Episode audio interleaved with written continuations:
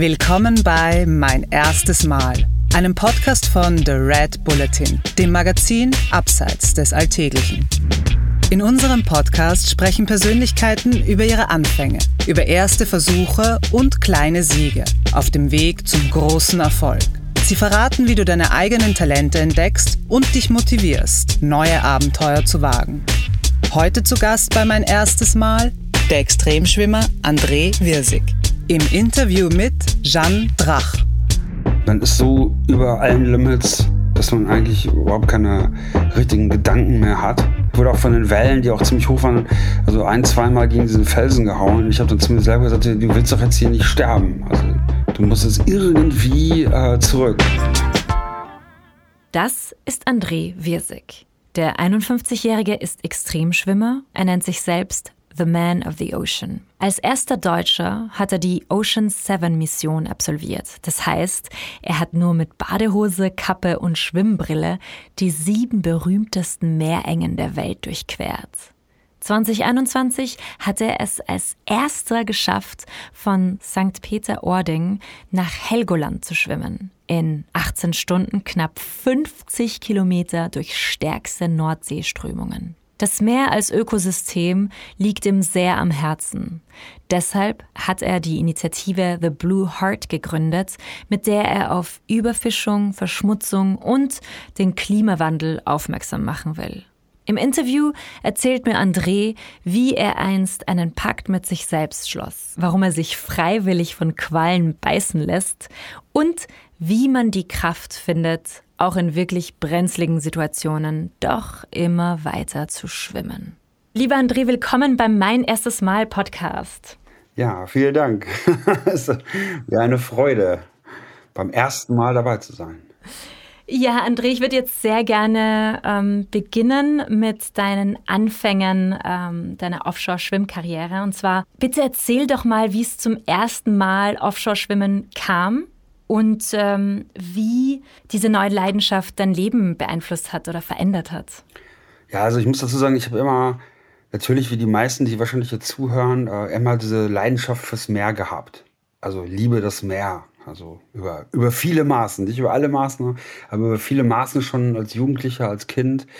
Dazu kam, dass ich immer Hochleistungssport gemacht habe in der Jugend, auch später im Alter. Ich war tatsächlich auch Schwimmer in der Jugend aber bin so nie über so Nationallevel hinausgekommen. Habe dann zum Triathlon gewechselt, auch Ironman Hawaii und sowas gemacht. Also kenne mich mit diesem Leistungssport, Hochleistungssport, was man trainieren muss, Ausdauer und so ganz gut aus. Und die Schwimmtechnik ist und war auch immer einigermaßen okay. Aber diese Leidenschaft fürs Meer, das, das, da gab es dann so ein Schlüsselerlebnis, dass ein Freund von mir mich im Winter eingeladen hat, nach Ibiza zu kommen gar nicht um da zu schwimmen, sondern irgendwie, der wollte dort ein Haus kaufen, das sollte ich mir angucken und da meine Meinung zu abgeben, weil er auch irgendwie keinen Fehler machen wollte, wenn er so viel Geld in die Hand nimmt. Und äh, ja, ich habe dann aber, wie gesagt, es war Februar, also so typisch deutscher Winter, aus diesem deutschen Winter kommend, habe ich dann äh, kurz vor Abreise gesehen, ah, so ein Sonnensymbol auf dem Handy und habe ich gedacht, äh, auf der Wetter-App und habe gedacht, ja, alles klar, da, da ist Sommer, ja, so ein bisschen naiv. War aber wie wahrscheinlich die meisten von uns allen immer nur im Sommer auf Ibiza oder halt im Herbst, wenn es auch noch kuschelig warm ist. Also Schwimmklamotten haben mich total gefreut. Bin bester Laune zu so einem Strand gefahren, wo ich mit der Familie schon öfters war. Und habe mich besonders gefreut. Ähm, ich erinnere mich echt noch, als wenn das heute gewesen wäre, weil da nämlich niemand war. Also dieser ganze Wahnsinn, den man immer so hat im Sommer, Liegestühle, tausend Menschen und so weiter, äh, mit denen man ja auch das, den Strand und vor allen Dingen das Meer ja teilen muss, die waren alle weg. Und das fand ich halt total genial. Bin dann da, äh, wie gesagt, fast so ein bisschen naiv, da in meine äh, Badhose gesprungen und Schwimmbrille mitgenommen und alles. Und dann bin ich ins Wasser gegangen und war total schockiert. Ja, ich war total schockiert, weil ich nämlich nicht wusste, dass äh, das Mittelmeer dort ähm, ja nur 14, maximal 15 Grad hat im Winter. Und das ist ja, wenn man so aus der normalen Warmduscher-Szene kommt, fühlt sich das an wie, ja, Todeszone. Ein Sprung ins kalte Wasser sozusagen. Und was hast du dann gemacht? Ich habe es nicht übers Herz gebracht. Ich habe es also nicht hinbekommen, mich abzustoßen und irgendwie zu schwimmen. Ich bin dann da minutenlang da drin gestanden, bis, so, bis zum Hals im Wasser und dann war es war so kalt und wer das vielleicht auch schon mal erlebt hat, diese Kälte, die nimmt einen ja so richtig ein und mir ist fast die Luft weggeblieben. Ich hatte auch irgendwie kein gutes Gefühl, mich abzustoßen und ähm, bin dann da Zähne klappernd nach irgendwie zehn Minuten oder was wieder raus, war total frustriert und habe dann zu mir gesagt, Mensch, was bist du eigentlich für ein Weichei? Ja? Und da ging es nicht um Ocean Seven, von denen hatte ich zu dem Zeitpunkt überhaupt noch nie etwas gehört. Auch nicht um Ärmelkanal oder irgendwas, mit dem ich ja gestartet war. Ich, für mich, mich ging es eigentlich darum, bei diesem ersten Training, diesem Pakt mit mir selber, den ich dann abgeschlossen habe, ich wollte mir einfach dieses, ja, dieses Privileg äh, erarbeiten, bei solchen Temperaturen da draußen schwimmen zu können. Und dieses Meer, wenn man so will, also meine Liebe so für mich alleine zu haben, für einen gewissen Zeitraum halt nur. Und so fing das alles an. Und dann habe ich mich auf das kalte Wasser vorbereitet und dann bin ich, habe ich gedacht, ach, wenn du jetzt schon mal da schwimmen kannst und das macht, macht auch Spaß und so weiter, dann habe ich den Ärmelkanal ins Visier genommen und dann ähm, habe ich, erst dann habe ich von diesen Ocean Seven gehört. Und dann habe ich ja nach und nach diese Stationen gemacht und mich auch selber transformiert, weil am Anfang ging es mir tatsächlich als Sportler darum, irgendwie durch diesen Kanal zu schwimmen, anzukommen. Ich habe auch noch auf Zeiten und so weiter geachtet und geguckt.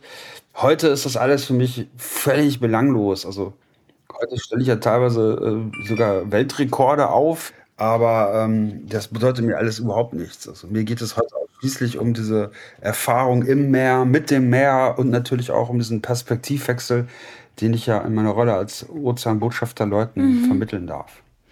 Ja, aber das ist spannend. Das heißt, es, am Anfang stand wirklich diese Herausforderung, ähm, dass du das meistern wolltest, diese, diese Kälte meistern wolltest, genau. oder?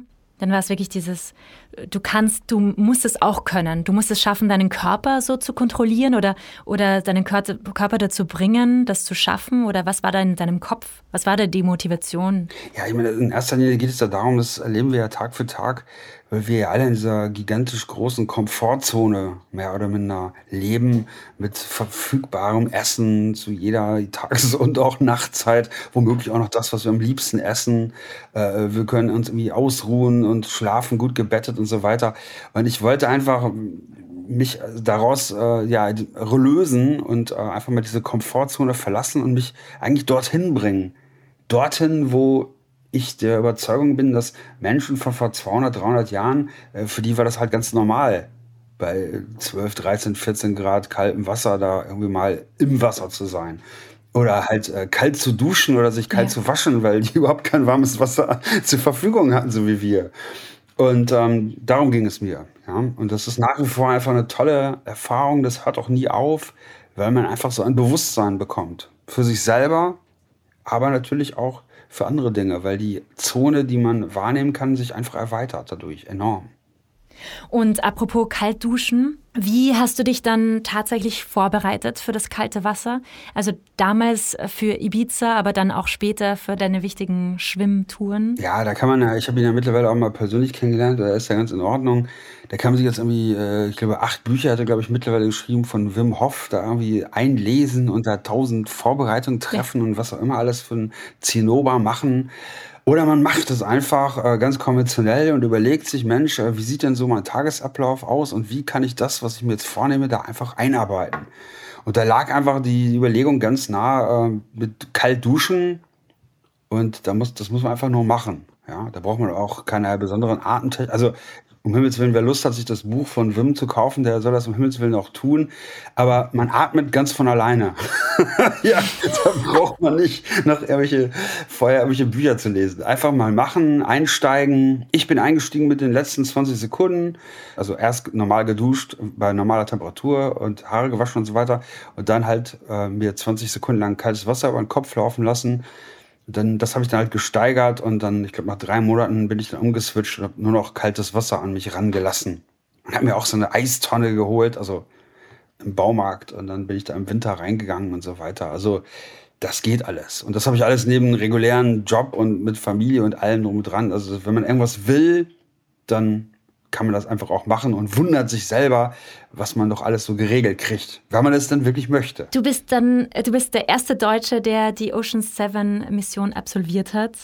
Die Ocean 7 sind ja die sieben berühmtesten und schwierigsten Meerengen äh, der Welt, des Planeten. Und äh, man muss sich das vorstellen, du schwimmst tatsächlich 14 bis 34 Kilometer sind's und das sind zum Teil 17, 18 Stunden. Schwimmst du im, im Wasser nur in Badehose, Kappe und Schwimmbrille. Kannst du uns über dein erstes Mal im North Channel erzählen? Wie war es damals für dich? Ja, also Nord der North Channel, also jetzt, jetzt vielleicht sich fragt, wo der genau liegt, ja, yeah. sei wirklich verziehen, das wusste ich äh, vorher auch nicht. Das ist die Meerenge zwischen äh, Irland und Nordirland und Schottland. Und der Golfstrom, ähm, der auch warmes Wasser gerade im Sommer mitbringt, ähm, der geht außen um ähm, Irland herum so dass man in diesem North Channel praktisch dazwischen, der hat auch so eine ähnliche Länge wie der Ärmelkanal, das sind so rund 33, 34 Kilometer, äh, dass der sich im Sommer überhaupt nicht aufheizt. Also man hat dort 12, 13, maximal 14 Grad Wassertemperatur.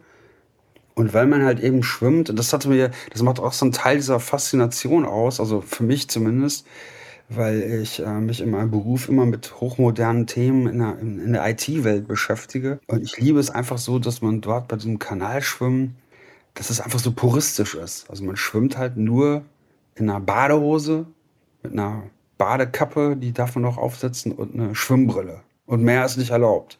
Vor allen Dingen kein Neoprenanzug, was bei solchen Temperaturen ja wirklich äh, eine gute Idee wäre. Aber entsprechend muss man sich halt hinbringen, sich abhärten, und, ähm, aber das ist natürlich ein Grenzgang. Also dort äh, passieren auch wirklich äh, Sachen, die, die nicht so lustig sind. Man muss zwar im Vorfeld sechs Stunden nachweisen, dass man bei solchen Temperaturen schwimmen kann, weil die jeweilige Channel Swimming Association vor Ort, die auch immer aufpasst, dass die Regeln eingehalten werden, ähm, die achten schon darauf, dass man jetzt nicht aus einer Kneipenwette heraus so etwas macht, weil es wirklich, äh, das ist wirklich Todeszone. Also das ist bei solchen Wassertemperaturen in der Badehose. Ich bin zwölf Stunden, ich glaube 17 Minuten geschwommen. Ähm, das ist schon, äh, ja, machbar, aber das ist wirklich sehr, sehr grenzwertig.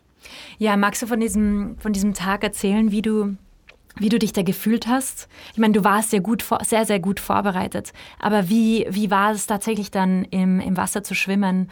Und ähm, was waren da die heftigsten Herausforderungen für dich an dem Tag?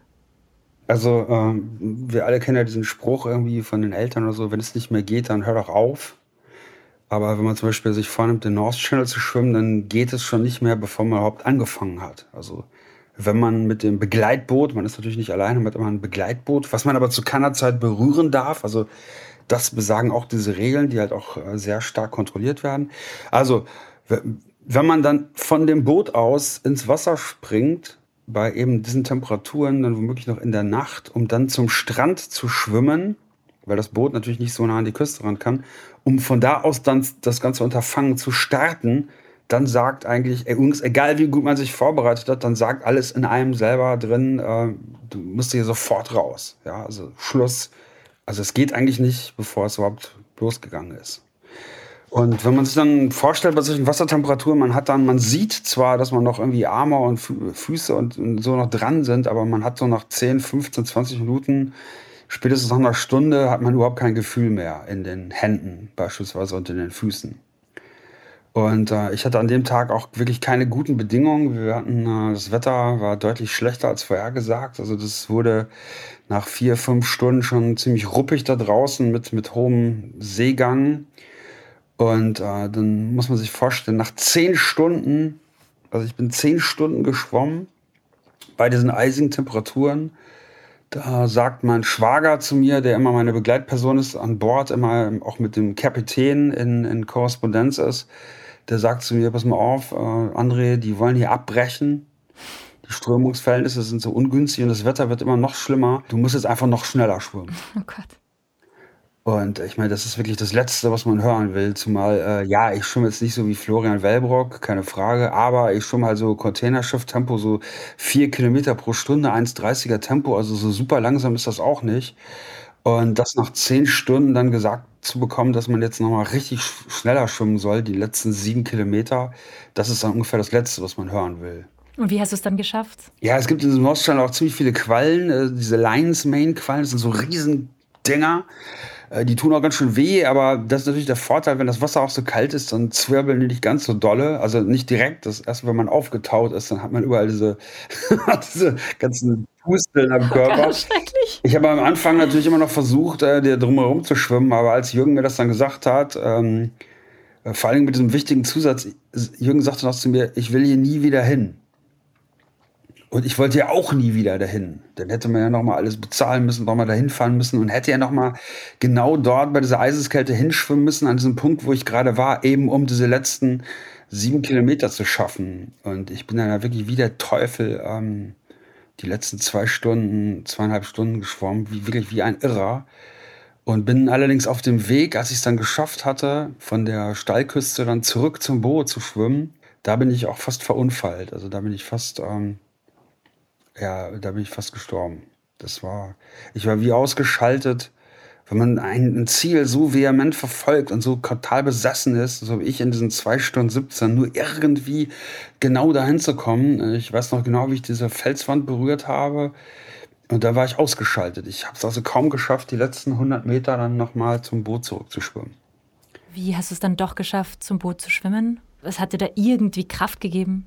Man ist so über allen Limits dass man eigentlich überhaupt keine richtigen Gedanken mehr hat. Ähm, ich habe dann irgendwann zu mir gesagt, also, ich wurde auch von den Wellen, die auch ziemlich hoch waren, also ein, zweimal gegen diese Felsen gehauen. Ich habe dann zu mir selber gesagt, du willst doch jetzt hier nicht sterben. Also du musst jetzt irgendwie äh, zurück. Und das habe ich auch, also irgendwie habe ich das auch geschafft. Ich weiß es bis heute nicht mehr. Also du fragst mich nach Gedanken. Ich, da gab's, ich war zu leer, um irgendwas zu denken. Ähm, ich bin dann, eine schiere Ewigkeit muss das gedauert haben, äh, zu dem Boot zu kommen. Das Verrückte ist nur, und das erzähle ich nicht, um, das erzähle ich auch immer in den Vorträgen, weil wenn ich mal einen Vortrag halten darf von mich in Firmen, ähm, also nicht um als extra hart drüber zu kommen, aber weil dieses Potenzial liegt in uns allen.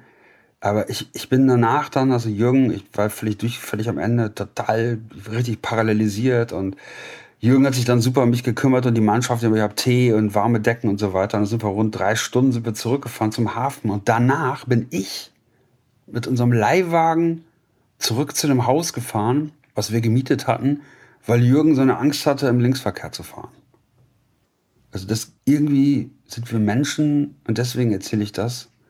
Wir sind, wir haben einfach solche Potenzial in uns mhm. drin. Also wir alle, da haben wir überhaupt keine Ahnung ja, davon, stimmt. dass alles noch so in uns drin schlummert. Ja, ja, stimmt. Ja, krass. Aber konntest du nicht, jetzt nur eine Verständnisfrage, äh, musstest du zurück ins Boot, konntest du nicht am, am Shore kurz einfach mal verweilen? Nein, da war, es waren wahnsinnig hohe Wellen, da war Steilküste, also so richtig schroffe ähm, Küstenlinie. Man muss dann nur diese, diese Felswände berühren, also deswegen dieser dieser äh, Vertreter der Channel Streaming Association, der darauf achtet, dass alles regelkonform ist, der äh, guckt nur, dass du diese, also das wäre an dem Tag auch unmöglich gewesen. Also es war wirklich eine heftige Brandung. Aber das kennen vielleicht die Leute, wenn, wenn man einen schlimmen Marathon gelaufen ist, wo es einem auch wirklich dreckig ging oder so weiter. Man, wenn man über der Ziellinie ist, da kann man auf einmal gar nicht mehr weiterrennen, weiterlaufen. Also ich bin sicher, dass wenn ich an einem Sandstrand angekommen wäre, dann wäre ich auch da geblieben. Ja. Also, dann äh, hätte mich auch mich, ich wäre nicht mehr, äh, dann wäre ich da geblieben. Ja, ja. ja. Und ähm, ich meine, du, du hast erzählt, was, äh, was du für, für ähm, Herausforderungen auch äh, zum Teil im Wasser triffst. Also die, die Kälte ist ja wahrscheinlich jetzt beim, ähm, beim North Channel die, die wichtigste Herausforderung. Aber eben auch Quallen, manchmal sind es Haie. Ähm, wie, du schwimmst aber auch ohne Haiabwehrsystem. Ähm, wie bereitest du dich auf all diese äh, wirklich ähm, nicht nur Abenteuer, sondern wie bereitest du dich auf diese Gefahren vor? Ja, das ist so, das ist wirklich eine, eine, eine, reine, eine reine Kopfgeschichte. Also man kann natürlich, wenn man hier wie ich in Deutschland, in Paderborn lebt, was jetzt auch nicht unbedingt irgendwie direkt an der Küste ist, solche Sachen natürlich auch nicht trainieren. Ähm, ich habe immer die Gelegenheiten genutzt, also auf recht unkonventionelle Art und Weise. Da wurde ich auch oft irgendwie ausgelacht dafür, Zum Beispiel habe ich mich dann extra von Quallen stechen lassen beim Training. Ich hatte auch mal eine Anfrage gestartet hier beim Meeresbiologischen Institut in Kiel ob die mir mal ein paar, ob ich mal vorbeikommen kann, um mal irgendwie, ob die ein paar giftige, vielleicht so eine, so eine Würfelqualle da haben, hätte ich mich, da wollte ich mich als Proband zur Verfügung stellen. die haben einfach aufgelegt, weil die dachten, das war so ein Radioscherz. Ähm, also ich bereite mich immer bestmöglich vor. Ähm, mit den Haien ist es einfach so, das kann man natürlich nur bedingt äh, trainieren. Ähm, man muss einfach wirklich ruhig bleiben. Und wenn man Dinge oft visualisiert, also mir geht das zumindest so, dann äh, ähm, ist die Situation dann keine Riesenüberraschung mehr, weil man die sich einfach so oft vorgestellt hat, äh, dass sie einem fast irgendwie vertraut vorkommt. Wobei es natürlich etwas anderes ist, als wenn ich mir hier im Bett liegend irgendwie äh, vorstelle, wenn so ein Bullshark oder so ein äh, Blauhai oder mhm. so ein Ozean, äh, Oceanic White Tip, also diese Weißspitzen Hochseehaie, das sind eigentlich so die, die meisten Vertreter, die man da draußen trifft, äh, wenn die vorbeikommen. Aber wenn man das dann tatsächlich hat, so wie, wie neulich da mit so einem Tiger Shark oder äh, als ich äh, auf den Seychellen da gegen so einen Bullenhai, also da war die Sicht total schlecht und wir sind praktisch gegeneinander geschwommen, also wirklich so frontal zusammengestoßen. Äh, aber der Hai hat sich genauso erschreckt wie ich und das war schon fast wieder lustig. Ja, diese Begegnungen sind immer skurril, also man gewöhnt sich da nie dran, aber es ist irgendwie. Mm wenn man ruhig bleibt und nicht gleich immer ausflippt und diese ganzen, ja, irrationalen Annahmen. Oft ist es ja genau das, weil wir gerade als Menschen uns immer vorstellen, was womöglich gleich als Schlimmes als nächstes passiert. Das ist aber nach meiner Erfahrung zumindest ähm, nicht so. Also nicht so schlimm die Tiere und ich bin da draußen schon Walen und Delfinen und irgendwelchen Seelöwen, die haben ja auch Riesenzähne. Also als ich nach Helgoland geschwommen bin und diese Kegelrobben da, das sind imposante äh, Tiere. Ja, die machen auch mit dir, was sie wollen, wenn du da in deiner Badehose da rumschwimmst. Aber die sind eigentlich, eigentlich total cool. Also man ist immer, ja, willkommen. Immer noch als Mensch, obwohl wir wirklich schlimme, schlimme Sachen gemacht haben. Ja, André, du hast ja auch eine Familie. Wie geht die denn damit um, dass der Papa und der Ehemann sich so oft solchen Gefahren aussetzt? Ja, also im Grunde, also das Resümee ist eigentlich immer, dass das Verständnis da ist. Aber das ist auch mal mehr, mal weniger. Also meine Familie, gerade meine Frau, findet hier auch nicht alles super, was ich mache. Also Ganz bestimmt nicht. Ja. Die schläft natürlich auch nicht die Nacht ruhig durch, wenn die weiß, dass ich da gerade mitten in der Nacht zwischen zwei Hawaii-Inseln da mit irgendwelchen Tiger Sharks da äh, rumschwimme. Ähm, aber wir, wir, wir, wir reden halt darüber, auch mit den Kindern. Ähm, ich bin ja stolzer Vater von drei Kindern und ähm, ja, die finden das auch im Grunde genommen gut. Ähm, aber ich bin mir natürlich meine Verantwortung zu jeder Zeit bewusst und äh, möchte natürlich auch zurückkommen. Also ich bin jetzt nicht auf so einem Suicide-Trip oder stelle irgendwie für Aufmerksamkeit äh, irgendwie mein Leben irgendwie äh, auf, werf das irgendwie in den Ring. Weil ich mache das ja alles schon so viele Jahre und am Anfang hat sich da überhaupt niemand für interessiert, was ich tue oder was ich getan habe. Ähm, ich wurde, das wurde nur mit Kopfschütteln irgendwie aufgenommen. Und immer, ich muss mir immer anhören, ja, warum, was soll denn das? Äh, warum machst du denn das? Und äh, ich konnte das auch immer gar nicht so richtig zu Ende beantworten. Das fühlte sich irgendwie gut an und ich liebe das ja auch da draußen im Meer zu schwimmen. Und mittlerweile, ich brauche, was ich auch eingangs sagte, ich brauche das gar nicht mehr. Ja, jetzt fahre ich nochmal auf diese Schellen und schwimme nochmal von Mahé nach Ladik. Das versuche ich zumindest, 53 Kilometer offshore. Auch irgendwie, hat noch nie einer gemacht, völlig irre ich habe es ja auch beim ersten Mal versucht und nicht geschafft. Also total crazy da draußen. Ähm, ich brauche das nicht. Also ich, ich brauche nicht diesen Rekord oder so. Aber äh, zum einen bedeutet es den Menschen da draußen wirklich total viel. Also die, die, die, die, gerade auf den Seychellen, die sind so eng mit dem, oder auf Hawaii, die sind so eng mit dem Ozean verbunden. Und genau die Leute mhm. sind aber am meisten, äh, die sind total entfernt davon. Und da braucht es einfach jemanden, der da rausgeht und solche Sachen macht. Und leider muss man ja in unserer heutigen Gesellschaft auch immer so völlig krasse Sachen machen, um die Leute positiv, in dem Fall hoffe ich zumindest, zu schockieren, um dann aber die richtigen Messengers, die richtigen Impulse in die Köpfe der Leute zu setzen. Denn da sind wir wieder bei diesem Umwelt, Nachhaltigkeit und äh, ja, Schutz, Schutzaspekt. Ähm, ja, weil du, du bist ja nicht nur ein erfolgreicher, abenteuerlicher Schwimmer, sondern du hast eben eine sehr starke aktivistische Seite. Äh, du setzt dich als Botschafter für den nachhaltigen Schutz der Ozeane ein und hast die Initiative The Blue Heart ins Leben gerufen. Erzähl doch mal von deinem ersten Mal Schwimmen, aber als Botschafter der Meere. Also was ist da deine Mission? Ja, das ist ja so eine Rolle.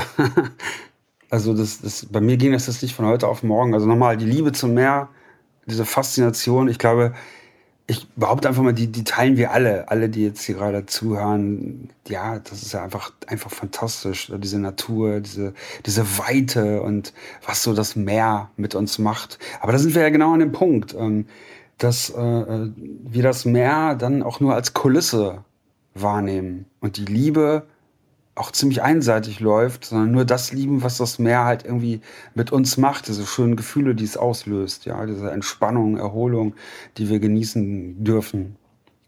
Und man vergisst dann, dass das Meer ja viel mehr ist, nämlich ein, ein ganzer Organismus, von dem wir als Menschen ja auch abhängig sind. Und dazu kommt noch, dass das Meer eigentlich so der dankbarste Abnehmer ist für diese ganzen Sachen, die wir in der Vergangenheit falsch gemacht haben, die leider ja immer noch passieren. Sehen wir ein zerstörtes Gebäude, beispielsweise jetzt aus dem, äh, aus dem Konflikt da mit der Ukraine, ein, ein, ein zerbombtes Krankenhaus von mir aus in den Nachrichten, dann sind wir äh, natürlich schockiert und, und ergriffen und äh, sofort äh, kommen halt diese Fragen, diese Bilder, oh Gott, wie viel, wie, wer war da drin? Wie geht es diesen Menschen da drin? Ne? Wie, das, das ist, äh, was Schlimmes ist passiert. Wir müssen das wieder aufbauen oder wie auch immer. Wenn ich aber irgendwelche radioaktiven Fässer oder irgendwelchen Müll im Ozean verklappe, sieht der Sonnenaufgang am nächsten Morgen einfach genauso toll aus wie am Tag davor. Und genau das ist das Problem, dass wir äh, die Herausforderung äh, nicht als so wichtig erachten und äh, das auch gar nicht so wirklich als absolute Prio Nummer eins äh, sehen. Aber genau das ist es, weil wir sind abhängig vom Meer und nicht umgekehrt. Und ich versuche durch diese Aktionen, die ich mache, ähm, äh, den Leuten einfach aufzuzeigen, dass das Meer einfach mehr ist. Und dieses Blue Heart, was ich in, ins Leben gerufen habe, kommt genau von dem Aspekt, weil ich gerade mit jungen Leuten, aber auch mit, mit älteren Leuten, ich, wir wissen ja um diese Herausforderung. Wir wissen, wir haben gerade über Quallen, über Haie gesprochen. Das sind aber, die gehören ja alle dahin. Ja? Also ich schimpfe nie auf die Quallen. Und ich bin schon richtig, äh, ich habe schon richtig die Hucke voll bekommen von denen. Ich habe schon im Krankenhaus gelegen, also das ganze Programm, aber ich komme ja zu denen. Ja, das sind einfach, die gehören dahin, das ist deren Zuhause, deswegen beschwere ich mich auch nicht. Aber ich komme jetzt gerade von den Philippinen, von der Expedition und es ist eigentlich egal, wo man ist, es ist überall. Es ist wirklich überall trifft man die Dinge, die eben nicht dorthin gehören und die wirklich voll auf unser Konto gehen und dann höre ich auch auf. Aber was mich dann immer so wütend macht und ja auch traurig macht, ist einfach, dass wir immer noch in diesen Grenzen, in diesen Kulturen denken, ja, das ist aber jetzt hier die, das ist jetzt aber das, die, die Gewässer der Philippinen und da das von Indien und da ist die Küste von Polen und keine Ahnung. Und wir haben einfach, wir, sehen nicht, dass, dass dieser Planet so klein ist und dass die Meere schon immer da waren und natürlich überhaupt keine Grenzen kennen. Also dem Ozean ist es ja vollkommen egal, ob das gerade die Küste von, von Bangladesch ist oder die von, von Kanada oder Deutschland. Ja, ja, ja total. Äh, wann hast du das erste Mal dir gedacht, okay, du musst dich jetzt einsetzen und du bist nicht nur jetzt Schwimmer, sondern du musst tatsächlich auch die Stimme der Meere übernehmen. Wann kam dieser Gedanke? Genau, also dieses Schlüsselerlebnis, also das, das erste Mal, wo ich so auf eine andere Art äh, konfrontiert wurde damit, das war tatsächlich im Ärmelkanal, wo ich in der Nacht, also man, bei dem, was ich tue, schwimmt man ja oft nachts, was sowieso immer irgendwie speziell ist. Also jeder, der am, in der Nacht schon mal einen Strandspaziergang gemacht hat, kann sich ja vorstellen, wenn er mal da rausschwimmt, alleine, äh, dass es äh, nicht ohne ist, ja. So, wenn man da draußen rumschwimmt, sowieso schon speziell genug. Aber dann bin ich mit dem Kopf zuerst in so eine Plastikplane, also in so eine riesige Plastikplane reingeschwommen, habe mich auch total darin verheddert und ich habe fast eine Herzattacke bekommen, weil ich natürlich am Anfang gar nicht wusste, dass das halt eben eine Plastikplane ist und ich, ich war völlig, bin völlig panisch gewesen und habe ja, unwillkürlich war ich in genau der gleichen Situation, wie es die Tiere ja sind. Weil denen passiert das, während wir hier gerade sprechen oder ihr euch das hier anhört, das passiert ja Tag ein, Tag aus. Ja, das ist einfach schrecklich. Und deshalb einfach meine Haltung, gut, mittlerweile habe ich mich natürlich noch weiter damit befasst und es gibt noch andere Punkte und, so, und dergleichen, aber ich will euch jetzt auch nicht damit überfordern. Aber, oder halt nicht überfordern, aber ich will das auch nicht übertreiben, aber es ist einfach, ähm, das war so die Initialzündung, äh, zu sagen, komm ja, du musst, du musst einfach jetzt äh, irgendwie was, was tun. Das Meer ist einfach zu wichtig und äh, wir als Menschen nehmen uns zu wichtig. Ja, das ist, das ist ja deine Aussage, du bist zu Gast äh, im, im Meer, ähm, äh, wird ja da wiedergespiegelt eigentlich. Und äh, auch spannend, was du am Anfang gesagt hast, dass dein Bewusstsein sich einfach erweitert hat mit der Zeit. Und dass du halt jetzt viel mehr siehst, als tatsächlich nur, du schwimmst im Wasser oder du hast dieses Sportliche äh, im Kopf, dass du das jetzt erledigen willst, dass du das schaffen willst. Also das ist jetzt viel, viel größer als, als das. Ja, das ist auch das Schöne jetzt, dass auch in meiner Rolle als UN-Botschafter für Ozean ich praktisch eingeladen werde von, ja, von auch Regierungen, ähm, die, die sagen, Mensch, komm doch mal her zu uns und äh, schwimm mal hier und, und, und äh, zeig uns mal diese andere Perspektive aus. Sag uns mal, was der Ozean hier sagt. Und ich maße mir wirklich an, weil der, der Ozean ich bin jetzt nicht die Stimme des Ozeans, ja, aber ich bin eine Stimme des Ozeans und der braucht auch eine Stimme, weil der, der hat einfach auch, äh, das, das vertritt ja keiner ein, ja. Und ähm, weil ich da draußen immer mit dem Meer schwimme und nicht dagegen und es auch schaffe, wirklich bei extremsten Wetterbedingungen. Jetzt hatten wir gerade auf Hawaii, da wir bei elf Meter hohen Wellen da geschwommen und ich mir macht das einfach, ich, mir macht das auch Spaß. Also ich, ich bin da total, ich kann mich da total drauf einlassen und äh, nach Helgoland zum Beispiel habe ich elf Kilogramm mehr gewogen, weil einfach man so viel Salzwasser in sich drin hat. Also man fusioniert wirklich im wahrsten Sinne des Wortes äh, mit dem Meer. Und deswegen ist es einfach da eine tolle Ehre und eine schöne Aufgabe, aber die ich auch ernst nehme, äh, den Leuten das Meer auf meine Art näher zu bringen. Und äh, gibt es irgendwas, was du auch unseren Hörerinnen mitgeben willst? Also wie was Sie machen können, um auch da äh, zum Schutz der Meere beitragen zu können? Ja, das ist ganz einfach. Also ich bin der Letzte, der euch irgendwie sagen will oder irgendwie sagen kann, was ihr zu tun habt. Ähm, aber ich meine, ich unterstelle mal, keiner kennt euch da draußen so gut wie ihr euch selbst. Und ihr wisst, was ihr gestern, vorgestern, letztes Jahr so gemacht habt, wie der, wie der Tagesablauf ist und was ihr in Zukunft noch so vorhabt. Und deswegen gibt es auch gar keine Ausreden. Wenn man möchte, kann man in diesem Bewusstsein auch sofort kleine Dinge irgendwie verändern, anders machen, um halt was zurückzugeben und nicht nur zu nehmen. Und damit meine ich nicht, dass ihr das Reisen sein lassen solltet oder was auch immer. Ich bin, ja, das sind natürlich diese Extremen da draußen, diese super empörten Leute. Ich finde, im Gegenteil, ich finde es wichtig. Ich überlege mir auch immer ganz genau, jetzt auf die Philippinen bin ich auch nicht äh, CO2-neutral im Einbaum irgendwie hingerudert, sondern ich bin dort auch hingeflogen im vollen Bewusstsein und, ähm, aber es ist wichtig. Es ist einfach wichtig, mit den Leuten dort zu sprechen, voneinander zu lernen was mitzugeben, was dazulassen, aber halt auch äh, Impulse mitzunehmen, die man hier dann wieder anwenden kann, äh, damit wir das ja alles hinkriegen. Und ich habe viel mit toi toi toi auch viel mit jungen Leuten zu tun, die natürlich voller Ängste sind. Das sollte man auch ernst nehmen und nicht einfach so drüber hinweggehen. Ähm, aber ich habe immer noch, ich habe einfach ein total gutes Gefühl. Also ich weiß, bin mir total sicher, dass wir das echt hinkriegen. Ja, ja, das ist schön. Welches Meer schmeckt denn am besten? Also äh, der Pazifik schmeckt am besten, also mir am besten. Der ist einfach so, der hat so einen seidenweichen äh, Spezial-Taste. Äh, ja? Und äh, das finde ich einfach äh, super geil. das ist mein Lieblingsozean. Vielleicht, weil er auch so groß ist und so die Wellen auch so speziell sind und so. Ist natürlich, weil er so groß ist, an vielen Stellen anders, aber der schmeckt einfach gut. Ja, dann kommen wir noch zur letzten Frage unseres Interviews. Und zwar die lautet immer, auf welches erste Mal in der Zukunft freust du dich denn? Nee, da fällt mir jetzt gar nicht so Konkretes ein. Ähm, ich habe wirklich so, so viele kleine, ich kann mich an so vielen kleinen Dingen irgendwie erfreuen, ähm, dass ich irgendwie gar nicht danach strebe, irgendwie das Erlebnis. Also ich sage auch immer, äh, wenn, wenn ich jetzt morgen irgendwie äh, tot umkippe, dann ist natürlich schade. Also ich wäre auch gern noch länger geblieben. Aber ist auch nicht so wirklich äh, richtig äh, super schlimm, weil ich habe echt äh, total viel mit, mitnehmen dürfen hier am Leben. Deswegen bin ich total dankbar und auch total zufrieden und super reich. ja, vielen Dank, lieber André, für, für dieses super Interview. Vielen, vielen Dank. Ja, danke. Hat mir auch riesen Spaß gemacht mit dir. Schön, schönes Gespräch. Das war mein erstes Mal mit André Wirsig. Mehr davon findest du überall, wo es Podcasts gibt. Auf www.redbulletin.com und natürlich in unserem Printmagazin.